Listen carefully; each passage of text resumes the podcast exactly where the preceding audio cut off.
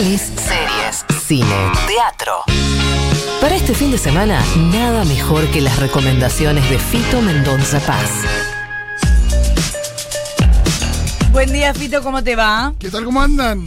¿Qué onda? Yo todas ustedes. Ah, ¡Apa! Mira, tra- eh, tenemos ya, eh, en mi caso, no sé el de mis compañeros, las recomendaciones de la semana pasada muy pendientes, que incluso el oyentismo apareció para recomendar lo mismo, como reforzar que había que ver las recomendaciones de la semana pasada.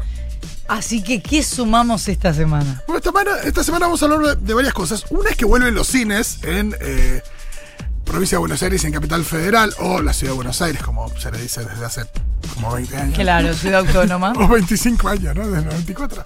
Bueno, eh, finalmente sucedió, se aceptó, se autorizó el protocolo y vuelven a abrir las salas con diferentes condiciones. En provincia no, no va a poder eh, superar el 50% de la capacidad de sala, la, audiencia, y en ciudad eso es del 30%. Los cines son más chicos en la ciudad, imagino que tendrá que ver con eso. Hay una diferencia, es cierto, entre el cine y el teatro en este contexto, que es que el cine en el mismo espacio renueva gente. El teatro, salvo que hagas a lo sumo dos funciones, no, no renueva mucho hasta el día siguiente. No, claro, el cine renueva mucho, por eso tardó más.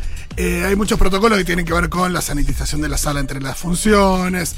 eh, por supuesto que la, la ubicación de las personas con butacas en el medio y demás. El pochoclo. Pero, claro, pero veremos qué pasa también, porque no es que las distribu- distribuidoras están atentísimas. Por supuesto, están atentas a esto, pero no es que hay, ya hay una catarata de películas que el jueves que viene, cuando las salas ya estén abiertas, se van a estrenar. ¿Qué sé yo? Hay una película que se llama Monster Hunter, que está basada en un videogame con Mila Jovovich.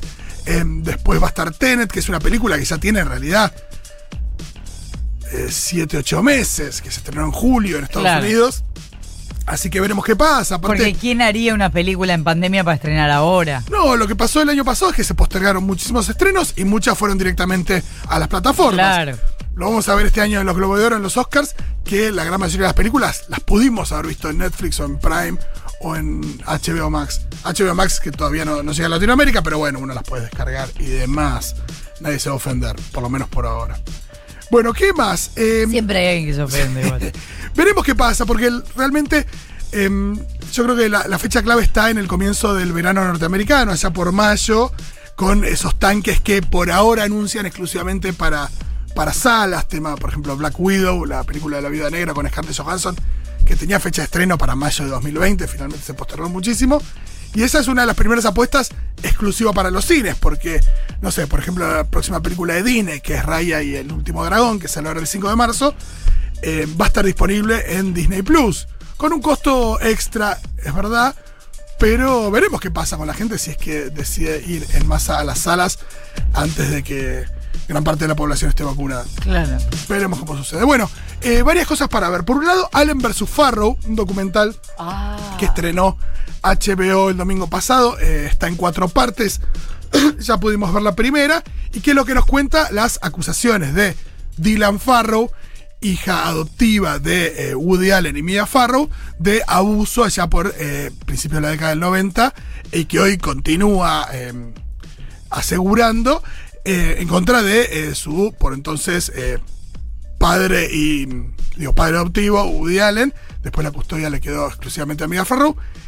Eh, el documental es interesante porque entiendo que agrega nueva información respecto al caso. También es cierto que eh, eh, está realizado por, en parte, digo, Mia Farrow, Ronan Farrow, su hijo, Dylan Farrow, son los protagonistas del documental. Eh, evidentemente, el documental sostiene su mirada. eh, y eso le, le saca un poco de riqueza. No vamos a decir que, que hay que escuchar la otra campana, digo, para, la gente tiene una decisión tomada respecto al tema hace muchísimo. La Pero justicia no, porque la justicia eh, nunca lo declaró culpable a, a Woody Allen. Pero así todo, entiendo que eh, un documental sería más interesante siempre que escuchemos la versión, por más que, que lo creas culpable, que escuche su versión. Pero además porque en el caso me parece, al margen de lo que nos parezca cada uno sobre el hecho y qué sé yo, en el caso de Woody Allen hay una preocupación en particular de él y una parte de su entorno de describir completamente otra historia. No es, eh, no sé cómo decirte, cualquier machirulo que escuchamos y que decís, bueno, es un violento y tiene su versión. Puede ser, Sí, puede sí. haber sido, pero quiero decir que eh, tiene una mirada de los hechos completamente distinta y uno ahí es como. Sí, podría por lo menos ser más interesante para entender de, de- de- digo, de dónde surge esa, esa mirada o, o cuáles son las razones. para Claro. eso. Pero bueno, por otro lado, sí están ahí, se los puede escuchar a Woody Allen con fragmentos de su autobiografía que tiene una edición, digo, una especie de edición eh, con entrevistas. Eh, pero bueno, por supuesto que no, que no es suficiente. Eh, pero está bien el documental, eh, es interesante, ahí hay muchísimo material también eh, que entregó la, la familia de, de, de video, de fotos y demás. ¿Es más de morbo o más de información? Tiene un poco de todo, pero bueno, la, la verdad que el caso es, es muy tremendo y lo que también está es el tema con, con Suji Previn, la hija mayor, hija adoptiva mayor de, de Mia Farrow, con la que Woody Allen eh, se casó finalmente después de, de que se diera a conocer su relación cuando ella tenía 20, 20 años o 21. Creo que 21 años, sí, en enero del 92 tenía 21 años. Y Woody Allen eh, ya eh, tenía 35 años más como mínimo, ¿no? o más, no sé la diferencia. Pero bueno, ellos eh, siguen juntos, eso es lo loco. Sí. Eh, bueno, ¿qué más? Una película que pude ver anoche en Prime Video, que se llama Una noche en Miami. Es muy interesante, la dirige Regina King, que es una actriz que ahora se empezó a dedicar a la, a la dirección. La pueden haber visto quizás en Jerry Maguire, en eh, Legalmente Rubia, en Rey. Ganó un Oscar hace unos años. Eh, y lo que ella arma es una- un encuentro que parece que se dio, pero bueno, no sabemos qué es lo que sucedió en ese encuentro, entre cuatro de las personalidades más importantes del siglo XX en lo que respecta a la cultura afroamericana. Perdón, 35 años de diferencia. 35 Woody Allen y años. su actual pareja. Sí, lo loco es que era la, Sí, eso es lo, lo más no, impresionante. que era la, la hija adoptiva de, de su esposa Claro. y que eh, ella lo descubrió encontrando un montón de fotos de ella desnuda Claro. eh, y que Woody Allen la conocía hace hacía muchísimos años también. Ujú. Bueno, heavy. Eh, una noche en Miami, eh, como decía, el encuentro de estas cuatro personalidades de la cultura afroamericana. Esto se dio el 25 de febrero de 1965. Anoche, hace 56 años. Mirá. Eh, sí, por eso la, la traje también. Eh, ¿Quiénes eran estas personalidades? Por un lado, Malcolm X, Sí. eh, el referente de la lucha por los derechos civiles, pero con varias gotitas más de. de. No, no, de. ¿Cómo vamos a definirlo? No, violencia es muy fuerte, pero eh, no era tan pacífico como Martin Luther King. Era Claro. tenía un discurso mucho más eh, radical. Eh, por eso también genera, genera más, más controversia. Malcolm X, un personaje muy interesante. Cassius Clay, que después estaba a punto de llamarse Cassius X y después em, Muhammad Ali, el boxeador. Sam Cooke, músico de soul. em, y Jim Brown, un jugador de fútbol americano que estaba por dedicarse a la actuación. Hoy sí es el único de los que sigue vivo de, de estos cuatro.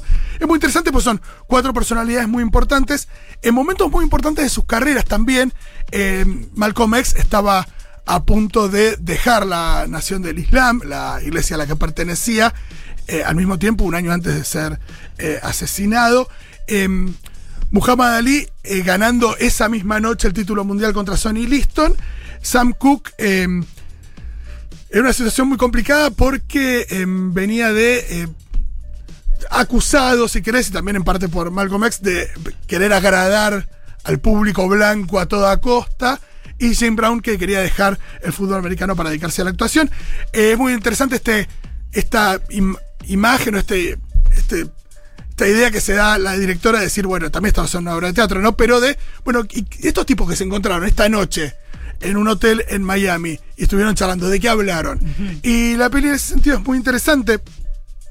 Plantea discusiones acerca, por supuesto, de- de- del rol de cada uno en la sociedad, sobre raza y demás, así que vale la pena. Está en Prime Video. Me gusta. Eh, sí, sí, está muy bien. La idea de, de decir, bueno, de qué pu- agarrar un, un hecho de la realidad. Bueno, estos, estos cuatro tipos estuvieron acá esta noche y decir, bueno, ¿de qué hablaron? Y transformar eso en una, primero en una obra de teatro, después en una película, eh, realmente vale la pena. Aparte, lo loco es que eh, tras la cámara está Regina King, directora, que fue nominada al Globo de Oro, y eso quiero hablar también, porque este fin de semana, el domingo más precisamente, a partir de, los 20 de las 22 horas se entregan los Globos de Oro, eh, la siempre llamada antesala de los Oscars, porque bueno, es una entrega de premios que se da ante los Oscars y que eh, plantea un poco el camino que después seguirán los Oscars. Eh, decía Regina King, una de las tres directoras nominadas a, mejor directore eh, en la entrega. Esto nunca sucedió. Ella está compartiendo ahí terna con Emerald Fennel de Promising Young Woman. La mencionamos el otro día. Y Chloe Zhao de Nomadland, la película que tiene a Frances McDormand. Bueno, los Globos de Oro va a ser un híbrido, una entrega semipresencial, como la escuela en Capital y Gran Buenos Aires. Bueno, en realidad en todo el país es semipresencial. Eh, Habrá red carpet. Seguramente los artistas estén mostrando sus looks desde sus casas. Eso, como a través de. Zoom. Como sucedió en los semis también, eso ya lo O vimos. sea, es la oportunidad para conocer las casas de los artistas. Sí, es tremendo. ¿Viste cuando graban algo desde las casas que decís, che, ¿qué- ¿por qué tenés una montaña eh, por la ventana en vez de.? Nunca Bueno, es lo que nos dio el año pasado, no solo con los artistas, Sí, ¿no? sí, sí. Mirá esa casa, El- mirá lo que tienes, este pibe ahí atrás. El, no tigre, esa el tigre de Bengala ese es tuyo porque Claro. me parece que no está bien que esté en tu casa. Claro. Es exactamente eso. Eh, bueno, lo van a conducir eh, Tina Fey y Amy Poehler eh, desde las dos costas. Tina Fey va a estar en Nueva York, Amy Poehler va a estar en Los Ángeles. Y bueno, varias cosas ahí para, para ver entre las nominadas. Eh, puedo hacer un pequeño recorrido. A ver. Eh, a mejor película en drama van a estar The Father, la película que tiene Anthony Hopkins, Mank, que la pueden ver en Netflix, eh, la película sobre Herman Mankiewicz, el guionista de Ciudadano, que tiene a Gary Oldman, Nomadland, que está entre estos estrenos que se pueden dar en, en Argentina allá por abril. Eh, espero que la podamos ver antes. Promising Young Woman, eh, la película que recomendamos la semana pasada y que la podrían bajar. Y El Juicio de los Siete de Chicago, que también está en Netflix, la película de Aaron Sorkin. Eh, los Globos de Oro se separan también en mejor película comedia musical. Hay como la mejor película de drama y comedia musical. Ahí está Borat 2, está Hamilton, que en realidad es la filmación de la obra de Broadway de Hamilton que está en Disney Plus. Eh, Music, que es una película que hizo la artista australiana Sia que recibió muchas críticas porque parece que no está del todo bien retratado el espectro autista. La protagonista de la película es una, en realidad, el personaje es una chica autista eh, y em, la acusaron por el hecho de haber casteado a eh, una actriz que no está dentro del espectro, entre otras cosas. Palm Springs, la película que también recomendamos acá con Andy Samberg, esa em, que se basa en el día de la mar- una suerte de día de la marmota, eh, pero con un pibe y una piba. Y The Prom, que es una película muy mala que está en Netflix y que tiene a eh, Meryl Streep y Nicole Kidman, pero es muy mala, hay que decirlo igual. Ah, bien, perfecto. Anotamos todo esto, entonces, Fito, tenemos planazos para el fin de semana. Gracias, como siempre. A ustedes, amigas. 15 minutos para las 8. Flor Halfon y Nico Fiorentino. Ahora dicen Futurock.